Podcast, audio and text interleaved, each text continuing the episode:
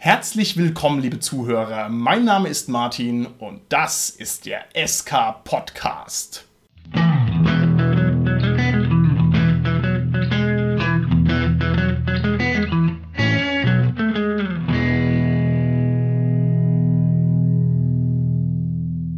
Bei mir heute im Studio sind meine lieben Gäste, der Richard, der Dominik und der Holger.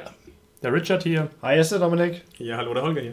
Das Thema unserer heutigen Folge ist ein spektakuläres, das sozusagen perfekt so in diesen Folgenbereich von 120 bis 130 passt. Und zwar geht es bei uns heute um Einsteigerboxen.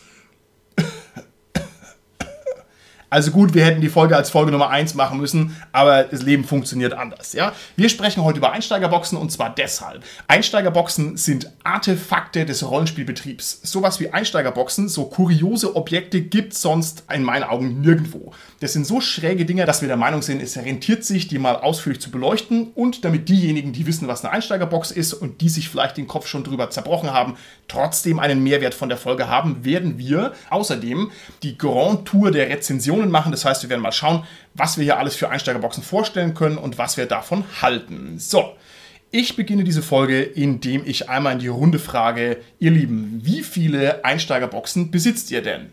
Eine. Keine. Drei. Alle. Alle. Richard. Ja, der Richard guckt jetzt verschämt, das sieht man schlecht draußen im SK-Podcast-Land an den Empfangsgeräten, aber der Richard besitzt wirklich alle Einsteigerboxen. Richard, warum besitzt du alle Einsteigerboxen, die es gibt?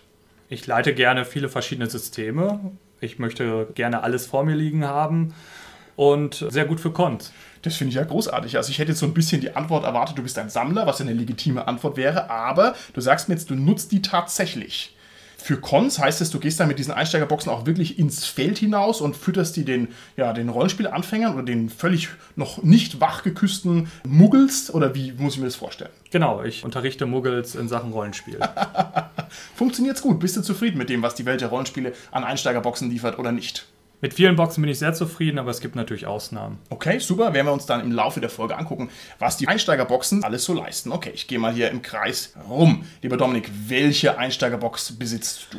Ich besitze eine DSA 4 Einsteigerbox. Warum besitzt du die? Weil ich mir die von der Schwester meiner Freundin abgekauft habe und ich damit tatsächlich Rollenspiel angefangen habe.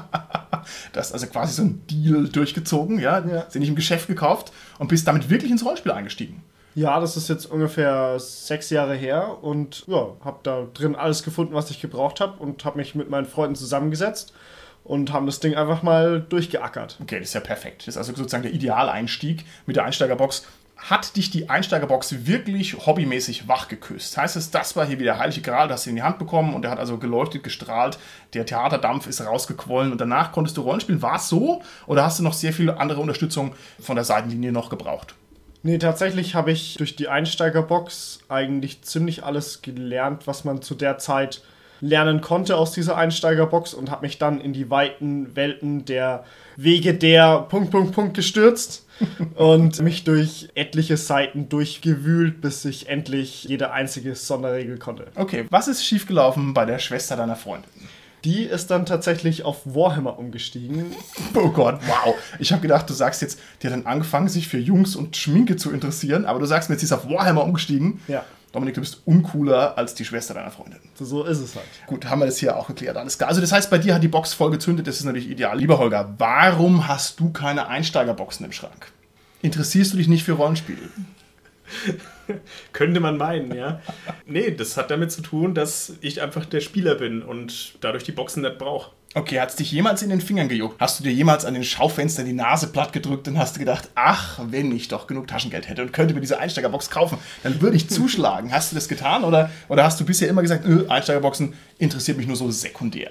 Das interessiert mich sogar nur irgendwie tertiär, würde ich mal sagen. Also, nee, das sind, das sind schon, wenn man sie in der Hand hat, sind es schon interessante Produkte. Aber wie gesagt, mich persönlich interessiert es nicht, weil ich sie nicht brauche. Ich würde es höchstens kaufen als Geschenk, wenn ich sagen würde, hier, leite es mal für mich.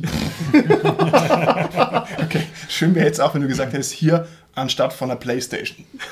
Ja, und dann sozusagen gucken, was dir dein kleiner Neffe oder sowas, was der dann damit macht, haut wahrscheinlich sofort aus dem Fenster oder so. Okay, interessant, interessant. Ich besitze insgesamt drei Einsteigerboxen und die habe ich mir alle erst im Zuge unseres Podcasts zugelegt und zwar aus Recherchezwecken. Also ich wollte einfach wissen, was ist hier in der D&D-Box drin, die haben wir schon ein bisschen angesprochen und da gab es noch ein, zwei andere Systeme, wo ich gedacht habe, hä, wieso gibt es überhaupt noch Einsteigerboxen? Da muss ich mal reingucken. Also für mich hat es in Wirklichkeit so nicht funktioniert wie gedacht. Und das führt uns also gleich zu der großen Frage, nämlich Einsteigerboxen sind so ein kurioses Produkt. Gehen wir es mal ein bisschen durch. Was ist an einer Einsteigerbox alles kurios? Nenn uns mal die erste Kuriosität, lieber Richard. Dass es eine Box ist im Rollenspielsektor. Ja, wie crazy ist das? Wieso Boxen? Richard, warum gibt es Boxen im Rollenspielsektor? Das passt überhaupt nicht. Das ist genauso, wie wenn ich halt ins Eishockeygeschäft reingehe und da gibt es halt Eishockeystiefel und halt einen Stock und einen Puck und eine Einsteigerbox. Würde man auch sagen, what? Das passt hier aber nicht. Ich würde mal sagen, du würdest vielleicht in diesem Geschäft eine Sporttasche bekommen, wo ein Eishockeyschläger, ein paar Schlittschuhe und eine Maske drin sind. Und das ist ungefähr das, was eine Einsteigerbox Okay. dann wohl im Rollenspielsektor wäre. Okay. Und du meinst nicht, dass das ein substanzieller Bruch des Formats ist? Also, wenn ich in meinen Rollenspielschrank reingucke, dann sind da mittlerweile natürlich auch ein paar Boxen drin, aber eigentlich sind es Bücher. Wieso gibt es keine Einsteigerbücher? Es gibt wenige Einsteigerbücher, aber die meisten sind eben Boxen. Und warum es mehr Boxen gibt, liegt einfach am Content. Ich meine, es gibt ja auch im Rollenspielsektor gerade aus den 90ern viele andere Boxen. DSA, D&D. Okay. Und die hatten halt viel Kartenmaterial und Würfel auch dann Ah, dabei. okay. Also würde der Cast dem zustimmen, dass sich die Box vor allem über die Würfel legitimiert. Das heißt, dass ich irgendein Ding brauche, in das ich Würfel reinstecken kann. Ist das korrekt? Also ich hätte jetzt auch gesagt, dass das die ursprüngliche Genese war, dass man sagt, okay, theoretisch geht es auch nur als Buch, aber in den Anfangszeiten hatte halt keiner einen W20 Ja. zum Beispiel und den muss man dann beilegen und das ist bei einem nur Buch halt relativ schwierig, deswegen muss man das irgendwie noch verpacken und dann kam halt die Box raus. Okay, das finde ich ein sehr gutes Argument. Dazu kann man rollenspielhistorisch sagen, die ersten Würfel waren wohl grauenvoll in der Qualität und man musste noch mit einem beigelegten Stift die Nummern draufschreiben, weil es also wirklich keine Würfel gab. Man musste die irgendwie aus Korea importieren, wenn ich da richtig informiert bin. Das ist natürlich so ein Argument, das heute nur noch so bedingt zieht. Denn heute kann jeder mit seinem Smartphone online gehen und sagt, ich hätte gerne eine Würfel-App und hat also wahrscheinlich alle Würfelwünsche erfüllt. Das heißt, das ist irgendwie nicht mehr so ein totales Niemandsland mit den Würfeln. Was noch? Wieso brauche ich die Box noch? Handouts, Kartenmaterialien. Okay, also als Beilagen, ja? Also das ist so ein kleines Convenience-Ding, meinst du? Dass Ja. eine, Karte nicht einfach nur abgedruckt ist, weil man könnte auch sagen, ich habe hier, keine Ahnung, Aventurien, da ist halt ein Buch drin, das kann ich halt nicht rauslegen. Aber es gibt natürlich Systeme, die eine Battlemap brauchen. Dann wäre eine Battlemap beigelegt halt natürlich auch vom Vorteil. Okay, finde ich gut. Was sagt ihr denn zu dem Argument, dass die Einsteigerbox das Brettspiel simulieren soll, das normalerweise in einer Box daherkommt und dass man also so tun möchte, als wäre es ein normales Spiel, damit also das Kind mit seiner Großmutter ins Geschäft reingeht und sagt, oh, was ist das für ein Brettspiel, ich kenne es noch nicht in dieser interessant aussehenden Box und die Oma kauft's und dann gehen sie heim und ah, ein Rollenspiel. Blöd. Also ich denke auch, dass das so der Hauptgrund ist, warum das Ganze so verpackt ist. Ich erwische mich auch immer wieder dabei, dass ich dann irgendwelche Brettspiele in der Hand habe, wo halt tolle Orks und Drachen drauf abgebildet sind, wo ich dann in der Hand habe und mir halt genauer durchlese. Also diese Fantasy-Aspekt dieser Boxen oder diese hohe Grifflichkeit meistens, die auf den Covern drauf ist von den Pen-and-Paper-Sachen, die ist natürlich schon sehr anziehend, damit man sagt, okay, man packt die sich ein und packt die dann erst zu Hause aus und schaut dann, was da drin ist und freut sich schon total drauf. Und das ist dann sowas, was man eben mit nach Hause nimmt, lädt sich ein paar Freunde ein, sagt, oh, schau mal, was ich für cooles Ding gefunden habe, da sind Drachen und Trolle drauf, lass uns das mal anzocken. Okay, dann wäre also der Vorteil deiner Meinung nach, dass man nicht durchflippen kann, sondern dass ich es mit heimnehmen muss, bevor ich es aufmachen kann. Das ist interessant, da habe ich gar nicht dran gedacht, aber das kann ich nachvollziehen. Also so dieses Aufmachen ist was Schönes, das Unboxing auf alle Fälle. Jetzt gibt es noch ein weiteres Problem. Das besteht darin, dass nämlich zu meiner Jugendzeit es noch wirklich Spieleläden gab, wo man also wirklich echt rein ist und dann stapelweise waren die Brettspiele drin gestanden. Gibt es sowas überhaupt noch? Also mal ernsthaft, also ich habe das noch miterlebt, wie in den Innenstädten die Spielläden alle dicht gemacht haben und ich weiß nicht, ob das jemals wieder gekommen ist. Wie schaut's aus? Gibt's noch Brettspiele, Geschäfte, wo man reingeht und kauft Brettspiele? Also ich würde sagen, nicht als reinen Brettspielladen, da ist dann immer noch irgendwas anderes dabei, also Buchladen oder keine Ahnung, Trading Card Games oder was auch immer, Comics. also Comics, genau. Okay. Ich habe am Bodensee, da gibt es ja den Seetroll, ein wunderbarer Nerdladen mit Filiale, der ist also hier zweimal am Bodensee sogar vorhanden da war ich drin und der Seetroll, der hatte tatsächlich auch eine richtig schöne große Brettspielabteilung. Der war also eigentlich gefühlt zu 50% Brettspiele und die hatten vor allem das ganze coole Zeug, also nicht irgendwie Risiko und Kniffel und so ein Nonsens, sondern halt Dinge, die man halt auch spielen will, Fantasy Flight Spiele und so weiter und Boardgame Geeks, so die ersten 10 und sowas. Also gibt es schon, aber das war das erste derartige Geschäft, das ich seit langer, langer Zeit gesehen habe. Jamkes Romanboutique haben die so viele Brettspiele? Jetzt mal ganz im Ernst, die ja, haben doch nur zwei Regelchen. Ja, aber der Gerd macht ja seine ganzen Brettspiel-Events, seine Spielbar, wo er eigentlich sehr viel vorstellt. Okay, interessant. Dann gehe ich zu unserem Hermke, über den haben wir auch schon eine tolle Folge gemacht. Normalerweise nicht zum Brettspiel kaufen und spielen, sollte ich vielleicht mal machen, sondern ich gehe da eher rein, weil es ja auch ein Buchantiquariat ist und schaue mir das also eher an wie ein Büchergeschäft. Okay, einverstanden. Ja, wie kommen wir heutzutage sonst noch in Berührung mit Brettspielen, wenn man diese super Nerdläden nicht hat? Ich denke, dass man ab und zu mal auf Goldschatzsuche gehen kann und mal in einen Kaufhof oder eine Müller reingehen kann. Und ab und zu verirrt sich tatsächlich mal irgend so ein Produkt in diese Regale rein, weil es halt irgendwie ein bisschen promoted ist oder die mal gedacht haben, oh, das ist ganz hip, das verkauft sich ganz gut, stellen wir das halt mal mit rein. Mhm. Und da kann man ab und zu so ein Goldstück finden. Okay. Das beste Beispiel ist ja Pegasus, was ja früher ein Rollenspielverlag war, der mit Munchkin und Pandemie und anderen Spielen eben mhm. nach Kaufhof und andere Läden ja auch Einzug hatten. Okay, alles klar. Und Pegasus hatte ja vor, mit dem Uhrwerk Verlag eben so Nicht-Schurke in die normalen Verkaufsläden zu bringen. Okay, das wäre natürlich großartig gewesen. Dann hoffen wir mal ganz dringend, dass so Nicht-Schurke noch das Licht der Welt erblickt, denn der Uhrwerk Verlag ist ja gerade ein bisschen in der Bredouille und wenn diese Folge einigermaßen zu dem Zeitpunkt ausgestrahlt wird, wann wir das vorhaben, wenn uns also die Podcast-Götter Holz sind, dann könnte es sein, dass es immer noch zu dem Zeitpunkt rauskommt, wo der Uhrwerk Verlag also immer noch auf die Unterstützung der Fans angewiesen ist. Und wer es noch nicht getan hat, der möge doch bitte mal ganz schnell in den Online-Shop von Uhrwerk gehen und sich da mal zwei bis 20 Sachen kaufen, die er gerne mag. Und das Ranking von Produkten, die dem Verlag viel Geld bringen, geht so. Erstmal die PDFs, dann die eigenen Produkte und dann erst die ganz anderen Produkte. Also nur, wenn ihr dem Uhrwerk Verlag was Gutes tun wollt und wollt außerdem noch ein bisschen was Schönes kaufen, jetzt ist eine hervorragende Gelegenheit, nicht zu lange damit warten.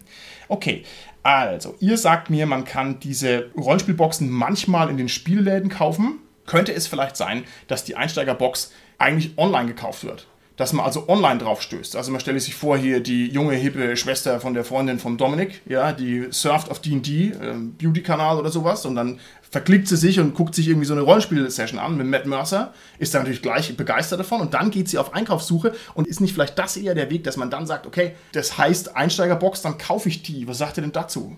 Ich glaube, dass das Internet tatsächlich zu voll ist, um über diese Einsteigerboxen richtig gezielt zu stolpern, mhm. sondern ich glaube, da wird man dann zugeschmissen mit den ganzen normalen Produkten, die es dann gibt.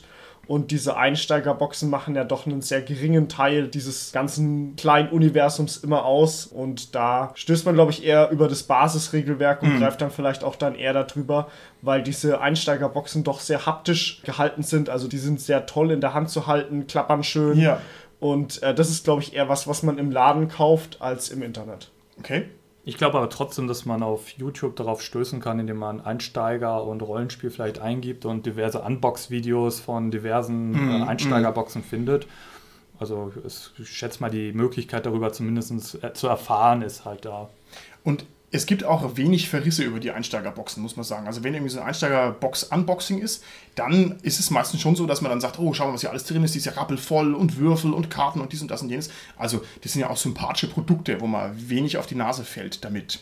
Was meint ihr? Richten sich eurer Meinung nach die Einsteigerboxen an Rollenspiel-Neulinge oder an Umsteiger? Nachdem ich jetzt ein paar Einsteigerboxen ausprobiert habe, glaube ich, dass es wirklich eher für Neulinge gemacht mhm. ist, weil doch die Abenteuer sehr stark auf Neulinge abzielen, genauso wie die Regelerklärungen. Und auch die Sachen wie zum Beispiel diese Würfel, die mit drin sind, sind dann doch eher meistens was für Neulinge, weil viele Würfel sich ja doch in vielen Systemen sehr ähneln. Okay. Ich stimme der Dominik auf jeden Fall zu und ich würde sagen, für erfahrene Rollenspieler sind dann die Schnellstarter etwas, wo halt eben alle möglichen Teile eines Systems eben abgebildet sind, ja. wo sich ein Neuanlegen vielleicht so gar nicht mit beschäftigen wird. Okay. Richard, warum gibt es deiner Meinung nach überhaupt Rollenspielboxen, wenn es Schnellstarter gibt? Also, wenn man sagt, ein Schnellstarter ist dazu da, dass ich ein neues System kennenlerne, der kostet auch in der Produktion weniger. Das ist also eigentlich normalerweise ein dünnes Heftchen, das man schnell verteilen kann, nötigenfalls gratis. Wie siehst du da das Verhältnis zwischen Schnellstarter und Box? Der Schnellstarter ist eben für Rollenspieler gedacht und nicht für Einsteiger und Einsteigerboxen sind für Einsteiger gedacht.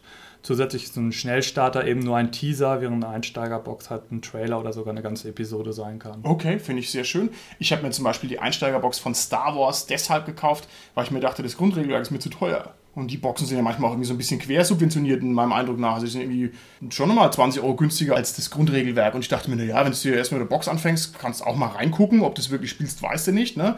Also, weiß ich nicht, ist vielleicht auch für den erfahrenen äh, Rollenspieler gar nicht so schlecht. Okay.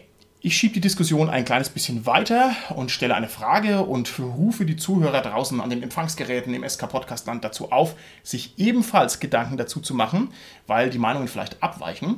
Und die Frage lautet, was müsste denn eurer Meinung nach in so einer Box drin sein, damit sie euch besonders gut gefällt? Was bräuchte eine perfekte Einsteigerbox für dich, lieber Holger? es sollte auf jeden Fall alles drin sein, dass ich sofort losspielen kann. Also wir haben jetzt schon Würfel erwähnt, dass die eigentlich immer drin sind. Das sind auch in den meisten neuen Boxen, sagen wir mal, Spezialwürfel, aber in dem Sinne, dass die exakt auf das System hingeschnitten sind. Also es sind dann ganz normale W6, aber mit speziellen Symbolen drauf zum Beispiel. Und das trägt zur Stimmung so ein bisschen noch mhm. bei. Ähm, kann natürlich auch einen spielmechanischen Grund haben. Und ja, also wenn dann noch ein paar Figuren mit dabei sind und das alles optisch ansprechend ist, dann bin ich zufrieden. Du hast gesagt, du möchtest gerne sofort losspielen können. Wann kannst du denn sofort losspielen? Das ist keine Trickfrage, weil ich finde, da gibt es schon Niveauunterschiede. Es gibt also, ich, ich könnte ja auch sagen, ich drücke dir ein Grundregelwerk in die Hand, hier kannst du sofort losspielen. Ne? Aber das stimmt ja irgendwie nicht, weil dann musst du ja erst mal 150 Seiten lesen. Also was ist denn so für dich der Schwellenwert, ab wann es für dich immer noch sofort ist? Also ein bisschen Vorbereitungszeit braucht es natürlich, aber wenn es jetzt über, sagen wir mal, eine Stunde Vorbereitungszeit hinausgeht, also ich meine, 32 Seiten sind ja so das normale mhm. ähm, Regelheft in der Einsteigerbox, das hat man in einer Stunde durchgearbeitet. Das sollte so die Schwelle sein. Okay. Die neuen Einsteigerboxen richten sich also wirklich auf Sofortspielen zu und geben sofort Hilfe für die Regeln und man braucht gar nicht das Regelbuch ja. vorher lesen. Also von daher finde ich, sind die Boxen schon darauf, also die neueren Boxen sind darauf konzipiert, dass sie zum sofort losspielen eigentlich ja. gedacht sind. Und das ist schon nochmal ein Niveauunterschied, lieber Richard. Also ich kenne es auch bei den Brettspielen. Also das erste Szenario ist so das Lernszenario, wo du halt nichts lesen musst, sondern machst einfach, was auf dem Zettel steht und im Idealfall kannst du halt am Ende des Lernszenarios das Ganze spielen und kannst dann richtig spielen. Und das ist mir auch aufgefallen, dass die neuen Boxen das so machen und das finde ich sehr sympathisch. Das ist natürlich eine Erfindung aus dem Computerspiel, das ja. sogenannte Tutorial. Ja. Ne? Und das finde ich auch eine sehr schöne Sache, wenn man direkt reinkommt. Ja, genau. Was müsste für dich drin sein in einer Einsteigerbox, dass sie dir perfekt gefällt? Also für mich müssten Charaktere drin sein, die halt schon schön ausgearbeitet sind und vielleicht schon ein schönes Bild haben. Der Heldenbogen muss ansprechend sein, mhm. damit der halt auch schön aufbereitet ist, weil das ist so das erste Mal, dass man ja. in diese Welt eintaucht und dann bleibt auch schon ein bisschen was hängen und ja. man sucht sich ja dann eine Figur aus, die, mit der man sich vielleicht ein bisschen identifizieren kann. So, ich will der starke Krieger sein ja. oder der schlaue Magier oder der. Oder der starke und schlaue Kriegermagier. Genau. Ja. Oder halt irgendwie der Kopfgeldjäger, der besonders moralisch äh, unbedenklich ja. ist und so weiter. Genau. Ich finde auch, das ist eine ganz wichtige Sache, dass man da sich sofort wohlfühlt mit den Figuren. Aus dem ganz einfachen Grund, weil ich brauche einen persönlichen Hook. Und mir fällt es immer dort auf, wo es nicht funktioniert. Also wir haben jetzt gespielt Imperial Assault und da teilt man auch so, ja, im Prinzip Mini-Figurenbögen aus, wo also die Figuren drauf sind, die halt dann die Spieler spielen. Und die sind alle super unsympathisch und nichtssagend, finde ich, auf den ersten Blick das ist nicht richtig. Ich finde, meine Schnecke ist sehr sympathisch. Stimmt, du spielst hier den Schneckendiplomaten. Der ist cool, das ist richtig. Aber alle anderen sind irgendwie so blass. Also man erwartet irgendwie was, wo man sich dran festhalten kann. Wenn es nicht funktioniert, ist gleich mal ein fetter Minuspunkt. Und beim Rollenspiel ist es genauso. Also das ist mir auch schon über den Weg gelaufen. Ich gucke irgendwie ein Rollenspielcover an und sehe dann irgendwie die Figuren drauf und habe halt so gar nichts, wo ich mich dran halten kann. Das ist gleich mal echt ist unsympathisch.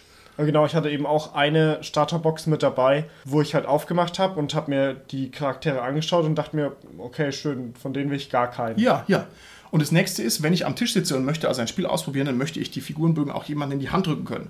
Das heißt, es muss ja nicht nur bei mir funktionieren, sondern ich möchte ohne Zeitverlust sagen können, hier, nehmt den, nehmt den, nehmt den. Oder sucht euch von den fünf einen raus und es geht halt nur über Visualität und Optik und so und, und klare Sachen. Also das finde ich auch ganz wichtig. Vielen Dank.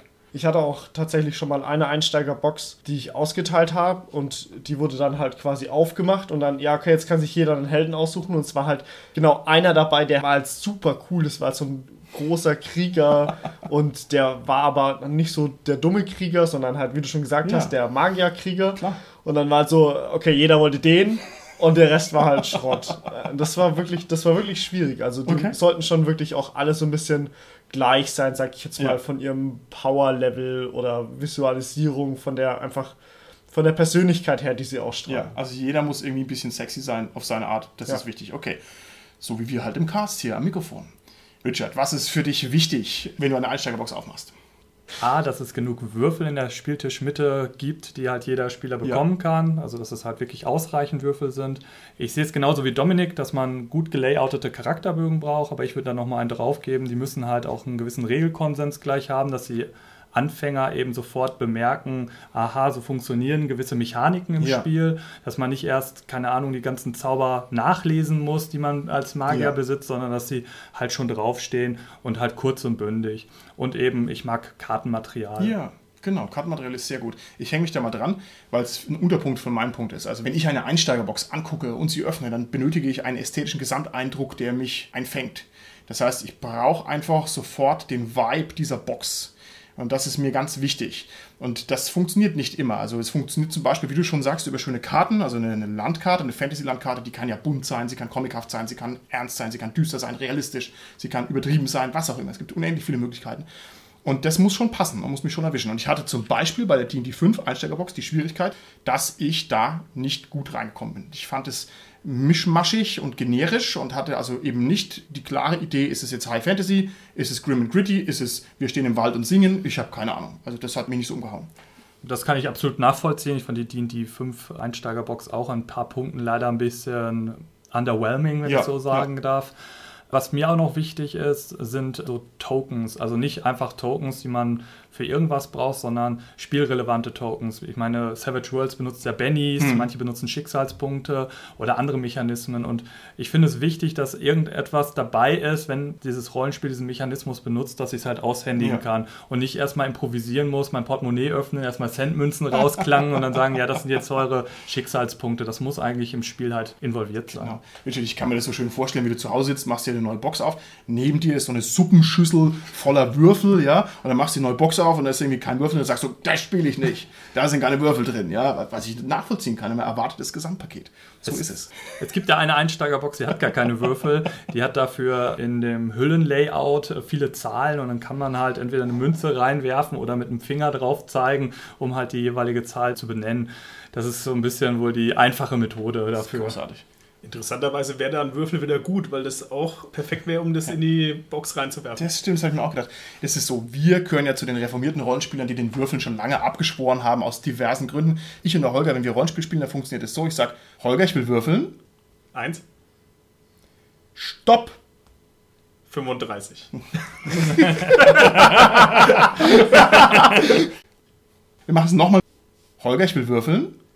Eins, Stopp! 15. So, und genauso würfeln wir, ja. Und das ist es, schont die Hände, schont die Tische, schont die Figuren, das Material ist billiger, also insofern.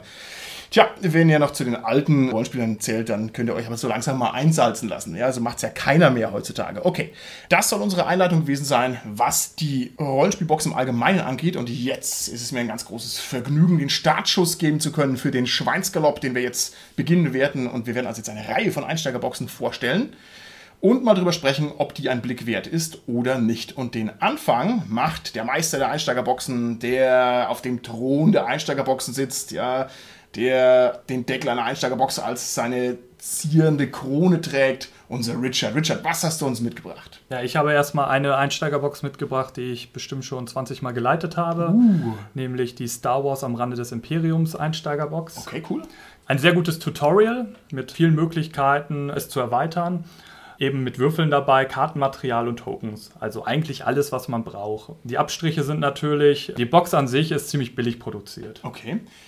Ich stelle gleich mal eine Frage. Das ist jetzt eine Star Wars Box. Ich weiß, dass bei Star Wars ein Riesenuniversum an Sonderwürfeln gebraucht wird. Waren da auch Sonderwürfel drin? Ja, da sind alle Sonderwürfel drin, die man für das Spiel braucht. Wie viele ungefähr? Eher zwei oder eher acht oder eher 20? Naja, du hast ja verschiedene Sonderwürfel, die du brauchst und von jedem Sonderwürfel sind äh, zwei bis drei drin. Okay.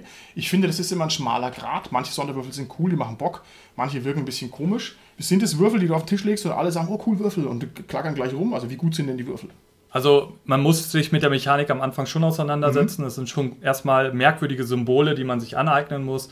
aber das geht relativ schnell von der Hand. Da muss man allerdings sagen, Einsteiger kommen damit schneller klar mhm. als fortgeschrittene Rollenspieler. Star Wars hat den Vorteil, dass das Universum sozusagen eine Lingua Franca ist, das heißt, jeder weiß, was Sache ist, jeder findet sich da sofort zurecht, jeder weiß, was ein Lichtschwert ist, jeder kennt den Eisplaneten und so weiter. Das heißt, diese Einsteigerbox hat eine andere Grundlage. Du musst ja die Welt nicht vermitteln. Ja, das kennt eigentlich jeder. Genau. Unter diesem besonderen Vorzeichen, dass das ja erstmal wegfällt, ist es dann noch eine gute Einsteigerbox? Konzentriert sich dann auf die Regeln oder fängt die dann an mit ein Jedi ist das und das, ein Stormtrooper ist das und das oder wie macht das? Nein, die Einsteigerbox fängt halt erstmal natürlich damit an, dass man den Leuten die Figurenbögen gibt, mhm. dass man es vielleicht ganz kurz erklärt, welche Funktion die Figur hat und dann fängt man halt gleich mit dem Rolltext an. Am besten natürlich mit der Star Wars Musik untermalt und die erste Szene am Rande des Imperiums ist halt direkt in der Kantine. Also man kommt sofort rein, man hat sofort die Musik ja. im Kopf und dann fängt man halt an. Und die Mechanik dahinter ist halt wirklich, der Spielleiter wird an die Hand genommen und jeder Würfel wird deutlichst erklärt, wie er funktioniert, aber nicht so, dass es ja, dass es störend ist. Es ist natürlich sehr geradlinig, es ist eben nur ein Tutorial, aber es ist ein Tutorial, was wirklich die wichtigsten Mechaniken des ganzen Spiels halt auch benutzt. Okay, also muss ich sagen, das hat mich ja jetzt schon in Bann geschlagen, wo du nur sagst Cantina und ich bin drin, da will ich ja sofort schon losspielen. Also sozusagen die Einsteigerbox mit den besten Voraussetzungen, die man sich vorstellen kann. Okay, noch irgendwelche wichtigen Kommentare zu der Box, die du gerne loswerden ja, möchtest? Also es ist ein bisschen schade. Also es sind zwar genug Würfel drin, dass man damit losspielen kann, aber ein zweites Set ist auf jeden Fall nie verkehrt. Da könnte ich jetzt sagen, geht auf die Dreier, ich kaufe bei Ulysses für 10 Euro die Einsteigerboxen, weil die sind billiger als die Würfel einzeln zu kaufen. Wow, nein, echt? Ja, ja, in der B-Ware. Ich war auf der CCXP echt kurz davor, mir so 5, 6 Boxen mitzunehmen, weil sie billiger waren mit den Würfeln, um die irgendwie zu verscherbeln, aber... Sehr schön. Aber da hast du dir gedacht, der Besucherandrang auf der Comic-Con ist so hoch. Und da möchtest du das den anderen Leuten ja, nicht wegkaufen. Ich kam einfach nicht dran. Also es ja, war einfach ja. zu viele Leute und ich wollte denen ja auch nicht die Würfel wegnehmen. Uh, ätzender Spott. Sowas rächt sich normalerweise, Richard. Entschuldigung, bitte weiter. Ja. Das Schöne an der Box ist es eben, dass es noch ein Folgeabenteuer gibt, was auch viel, viel länger ist, wo halt noch ein paar Mechaniken zusätzlich erklärt werden und dadurch hat es einen sehr runden Abschluss. Also es hat eine Geschichte, die mit der Flucht halt von einem Hutten anfängt und eben mit dem Endkampf vielleicht gegen diesen Hutten aufhört. Okay, gut. Würdest du es empfehlen? Kann man sich das zulegen? Also ich würde es empfehlen. Okay. Ich hätte noch eine kurze Frage dazu. Wie viele Regeln sind in der Einsteigerbox drin im Gegensatz zum Grundregelwerk? Ungefähr prozentual. Ich würde sagen, wenn wir die Charakterschaffung außen vor lassen, 70 Prozent. Das ist eine Menge. Das ist ja richtig gut. Okay, prima. Dann halten wir uns gar nicht lange auf. Wir gehen weiter zum Dominik. Dominik, du hast jetzt mal völlig exotisches System rausgesucht, das keiner kennt. Da musst du wahrscheinlich bei Adam und Eva anfangen. Welche Box hast du dir angeguckt? Ich hatte die DSA 5 Einsteigerbox. Okay, wofür steht das Kürzel DSA? Das schwarze Auge. Also das, das ist für beknacktes Für die Leute, die das äh, sonst vorher noch nicht äh, hatten. Das ist ein sehr bekanntes deutsches Rollenspiel. Gibt es, glaube ich, auch schon relativ lange. Nie gehört. Wie ist die Box, lieber Dominik? Erzähl uns was davon. Also, ich finde, die Box ist layout-technisch gesehen sehr hübsch. Sie ist recht groß, recht schwer, weil doch sehr viel Material drin ist und die ganze Box ist in dem DSA 5 Drachenschuppen Layout gehalten, was sich auch thematisch in der Box immer wieder widerspiegelt. Also es geht immer wieder um die Drachenthematik und ich finde, die verleiht diesem ganzen DSA 5 Ding, was ja nochmal so eine bisschen Neuaufrollung dieses doch so ein bisschen eingestaubten Systems ist, da nochmal ein bisschen Flair, ein bisschen Pep. Wenn man sie dann aufmacht, sieht man halt sehr schön gleich den ganzen Packen voller Hefte, was da drin ist. Also es sind acht Hefte drin, mhm. darunter vier Solo-Abenteuer mit jeweils dazugehörigen Charakterbögen, die auch nicht einfach nur ein Blatt Papier ist, sondern wirklich mehrseitig, wo dann auch gleich alles drin erklärt ist, aber jetzt nicht überladen, sondern einfach in großer Textgröße und so, dass es jeder versteht, beschrieben, was die Sonderfähigkeiten, was die Zauber sind und so weiter. Dann, was ich sehr positiv fand, es war sehr, sehr viel Zusatzmaterial drin, was mhm. wir ja schon gesagt haben, es waren genügend Würfel drin, also 4W20, 4W6, also quasi wirklich ausreichend.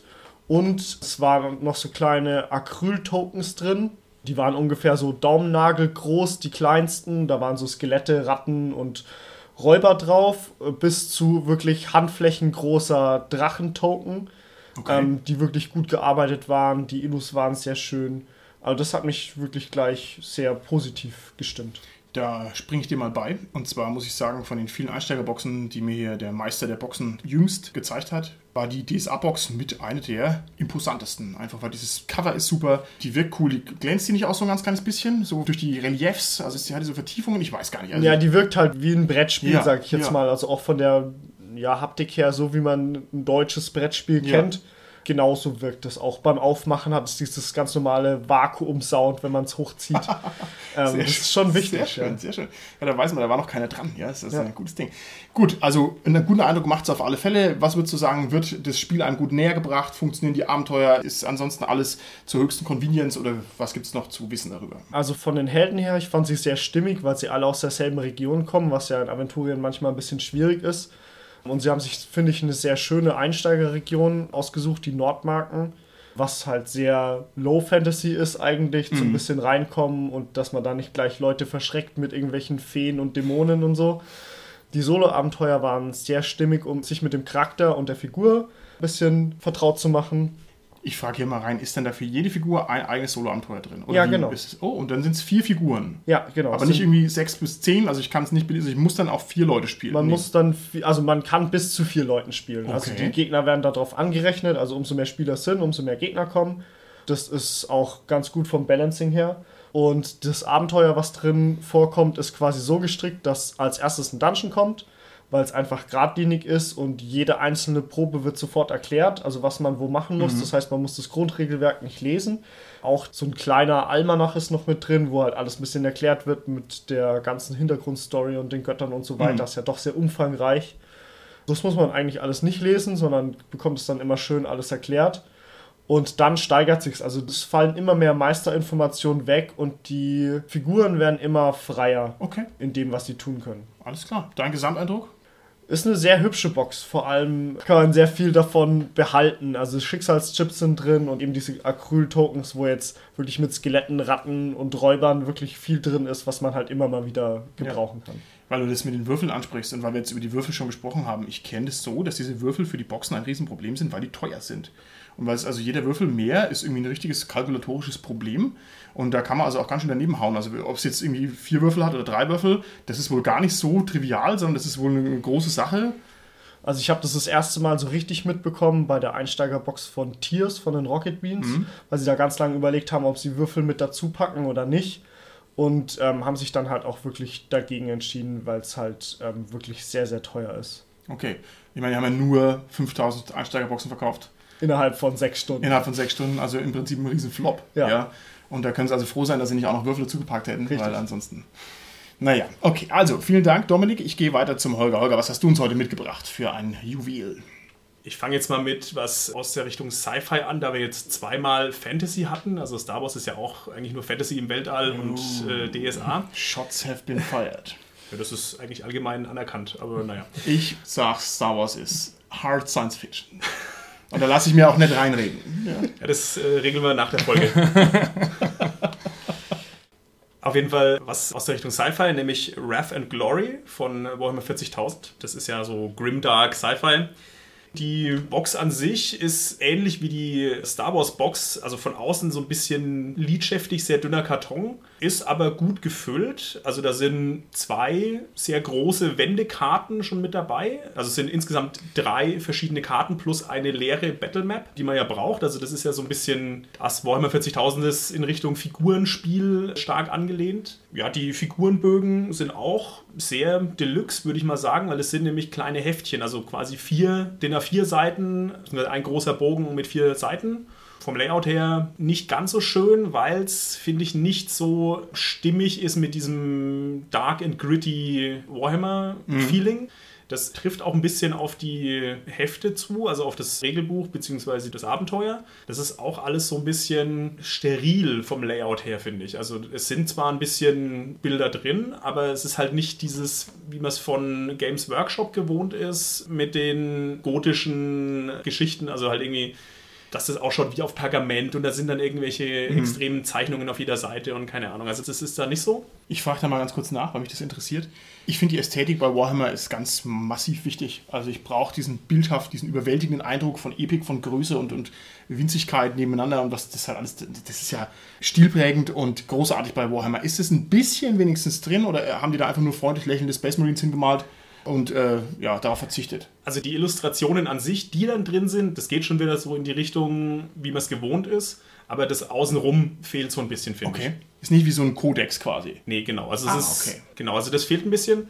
Was noch drin ist, sind passende Würfel. Sind auch Games Workshop gewohnt viele Würfel, also die man auch braucht normalerweise.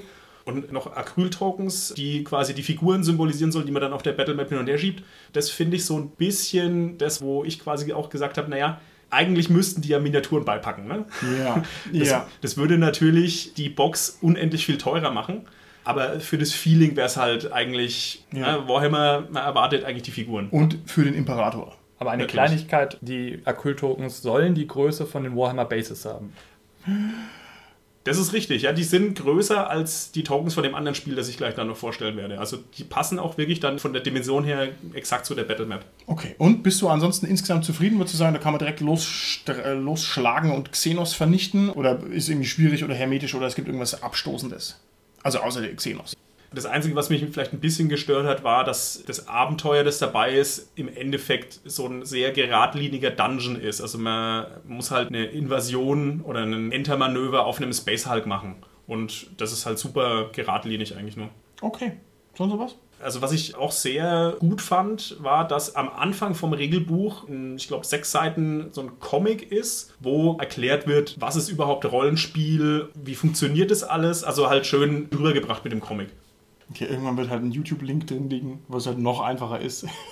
Das, Schön, das Schöne aber an dem Comic ist, dass ja der Spielleiter wirklich der Hauptproducer von Wrath and Glory ist. Ah, sehr schön.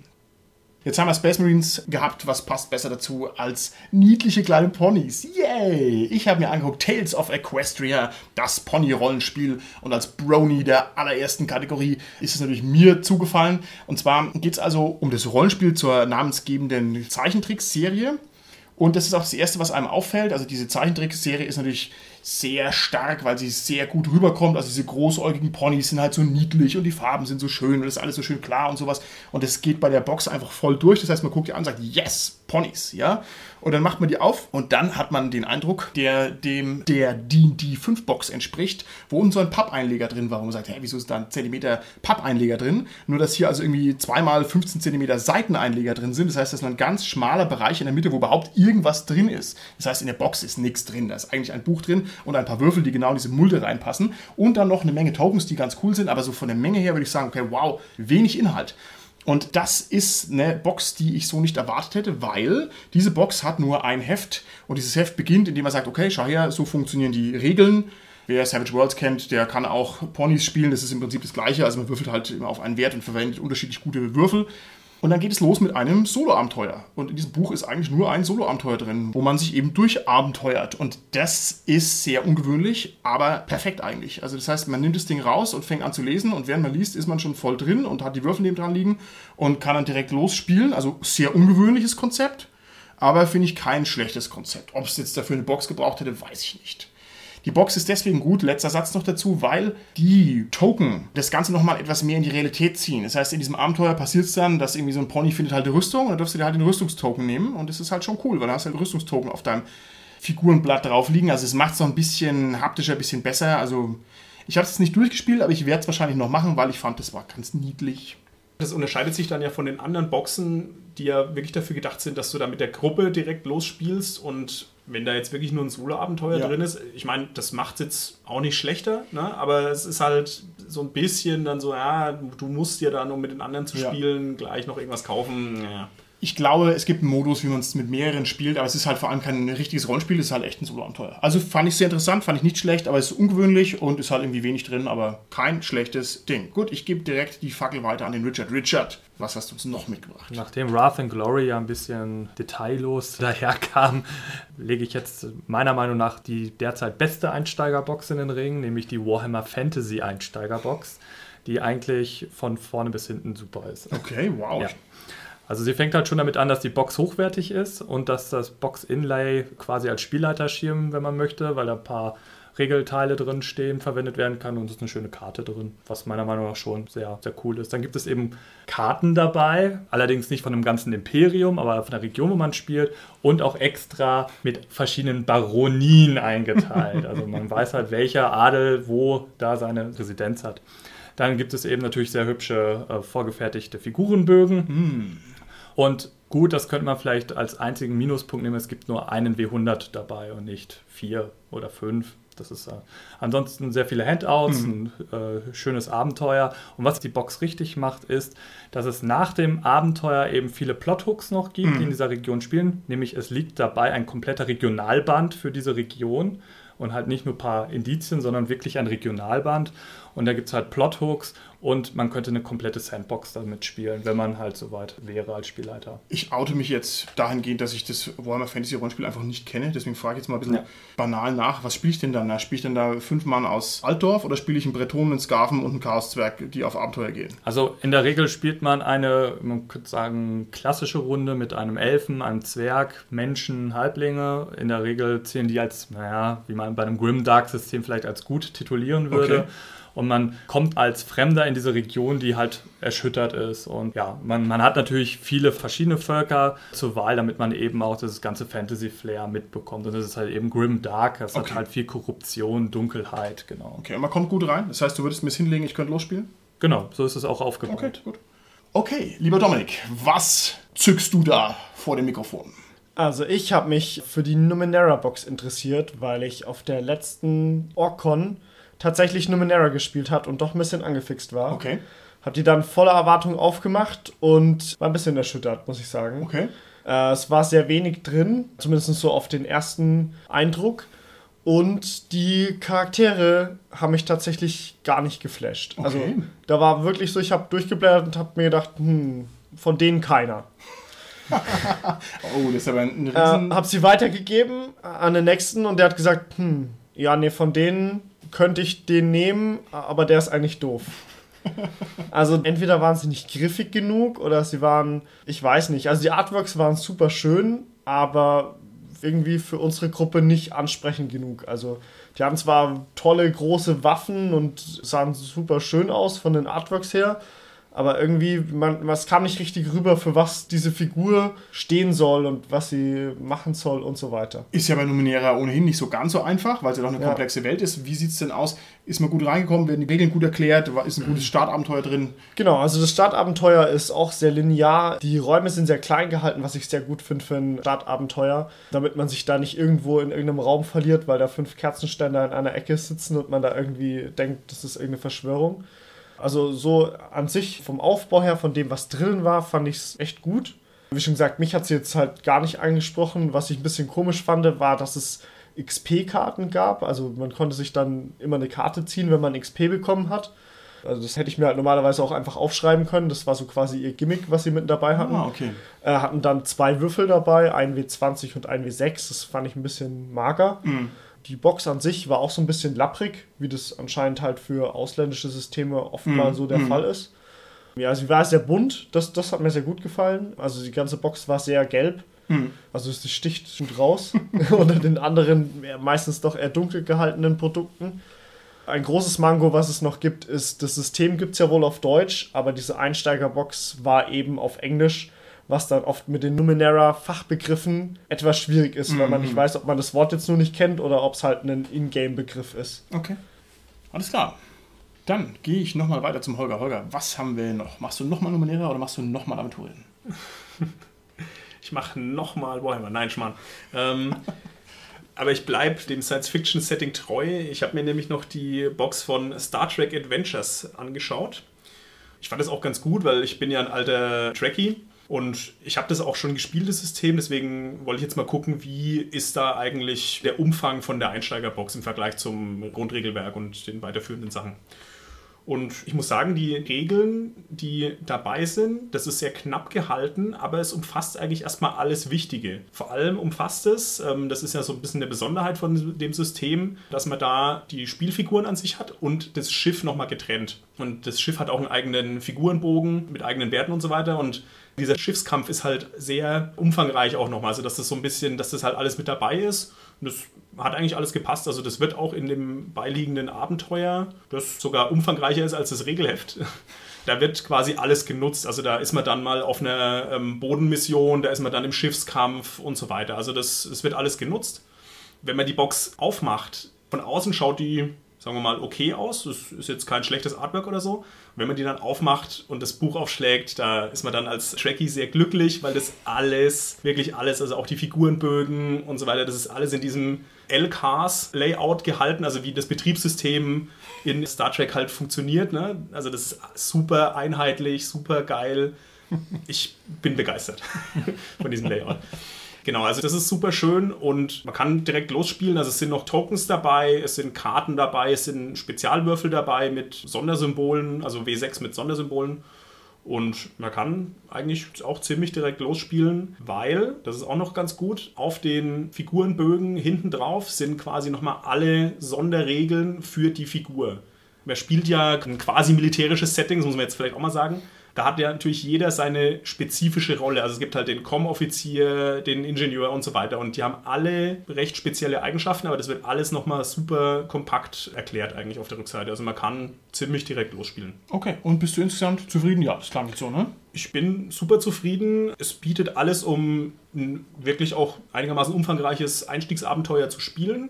Und das macht total Bock auf mehr. Und es gibt ja mittlerweile sehr viele Erweiterungsbände, wo man dann noch verschiedene andere Völker spielen kann und mehrere Abenteuer und so weiter. Also es, es macht auf jeden Fall Bock auf mehr. Was man da jetzt in dem Zuge dann noch erwähnen kann, ist, in der Box ist noch ein PDF-Code dabei, dass man das Grundregelwerk etwas günstiger, ich glaube 10% günstiger kaufen kann. Allerdings betrifft es, soweit ich das sehe, nur die englische Ausgabe, da die Box auch nur auf Englisch erhältlich ist. Okay, super. Gut, dann die abschließende Box stellt uns der Richard vor. Richard, was würdest du gerne noch vorstellen? Nachdem wir das schwarze Auge haben, müssen wir natürlich auch noch Splittermond vorstellen. Splittermond kommt auf jeden Fall in einem ganz kleinen Format, in einem DIN A5-Format und ist vollgepackt mit Zeug. Also das ist, man macht die Box halt auf und man wird gleich mit tonnenweise Material erschlagen. Darunter natürlich die Tickleiste, weil Splittermond ja ein eigenes Initiativesystem hat ein Weltenband, um halt das Florakis-Setting, also den Kontinent vorzustellen und halt natürlich auch ein kleines Regelwerk. Es gibt auch acht vorgefertigte Figuren und eine Kampagne, die sehr linear zwar verläuft, aber viele Bereiche, die man halt aus verschiedenen Fantasy-Sachen kennt. Du hast, glaube ich, die Box schon gespielt, das heißt also genutzt und eingesetzt. Wie war ja. so dein Eindruck? Hat es gut funktioniert? Die Box hat sehr gut funktioniert. Man musste halt erstmal mit den Geflogenheiten natürlich klarkommen. Ich habe es aber nicht geleitet, das heißt, ich weiß nicht, wie gut der Spielleiter rangenommen mhm. wird. Die Kampagne funktioniert auf jeden Fall sehr gut. Okay, alles klar. Dann muss ich hier mit Blick auf die Uhr und Blick auf den Holger, die arme Seele, die die Folge schneiden muss, auch schon sagen, hier der Boxkampf, der Boxkampf ist jetzt hiermit beendet. okay, ja, die Hörer draußen im SK Podcast Land haben im Gegensatz zu meinem Cast im Studio diese Sottise verstanden, ja. Okay, das nehme ich jetzt als Ausstieg aus der Folge. Dann würde ich sagen, das war mal ein ganz interessanter Überblick Jedenfalls für mich. Ich kannte diese ganzen Boxen auch noch nicht alle. Ich werde mir die, glaube ich, intensiver anschauen, weil ich finde, das ist eigentlich ein schöner Einstieg auch für einen alteingesessenen Hasen, um mal an ein neues Rollenspiel ranzukommen. Und da gibt es wohl ein sehr breites Angebot, wenn ich jetzt das richtig verstehe. Also die Boxen ähneln sich nicht fundamental, sondern die sind schon jeweils sehr eigen. Ne? Okay, dann würde ich sagen, sind wir an dieser Stelle raus. Bis zum nächsten Mal. Tschüssi. Ciao. Tschüss.